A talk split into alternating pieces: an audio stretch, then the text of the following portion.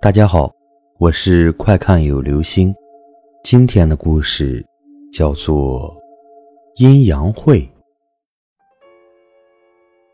今天我想讲的是那种未知其亡故的情形下被托梦的情况，也就是无法用日有所思、夜有所梦的科学思想轻易解释得通的那一种情况。比如我老公上大二的时候，有天莫名其妙的。梦见了他的二大爷，二大爷久居乡下，至少有十几年没有跟我老公见面和接触了。可邪门的是，我老公在梦里一眼就认出了那是二大爷。二大爷神色凄然，反复交代他说：“孩子，咱家就出来你一个，将来到了北京，好好照顾你弟弟和大娘。”老公大学是在武汉读的。当时前途一片渺茫，根本没想过自己要来北京发展。事后老公一推算，恰恰是他梦到二大爷的当晚，老人去世了。我老公就是在那时候动摇了无神论的价值观。多年后，我老公真的在北京安家立业了，还每每想起学生时代二大爷那个颇有预言性质的梦，总觉得不可思议。感慨连连。佛经里说，人处在刚去世的中阴身时，是可以看到三世因果的。老公的二大爷也许看到了老公未来的命运轨迹，才有了一梦托孤之举吧。还有一个类似的阴阳会故事，是我同事经历的。同事的奶奶国庆节前后去世了。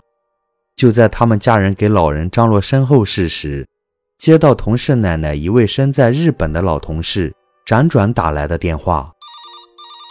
家里人都很奇怪，他们只是听同事的奶奶在生时多次提起过有个年轻的同事兼好友，现在跟儿子去了日本生活。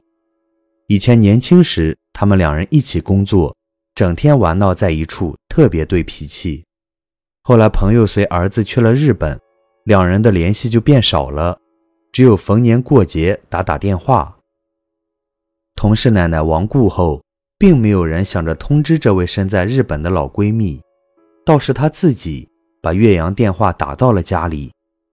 原来，老闺蜜有天晚上梦见我同事的奶奶来看她，进门就说：“姐妹，我想吃你包的饺子了，跑了这老远的路。”再不吃就吃不上了。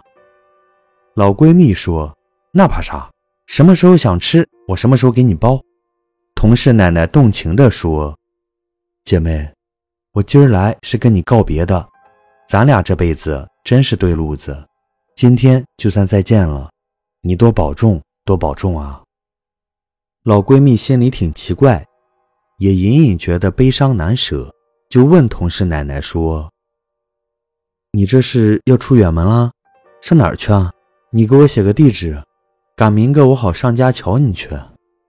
同事奶奶说：“我去的地方你可到不了，咱这就是老姐们一场道过别了。”老闺蜜越听越疑惑，又问了句：“那你现在搁哪住呢？”同事奶奶说：“现在暂时跟旅馆住几天。”房子就一长条，可憋屈了。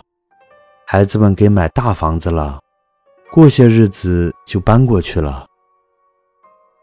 梦做到这里，老闺蜜就醒了，满眼是泪，不自觉地流着，一颗心突突直跳。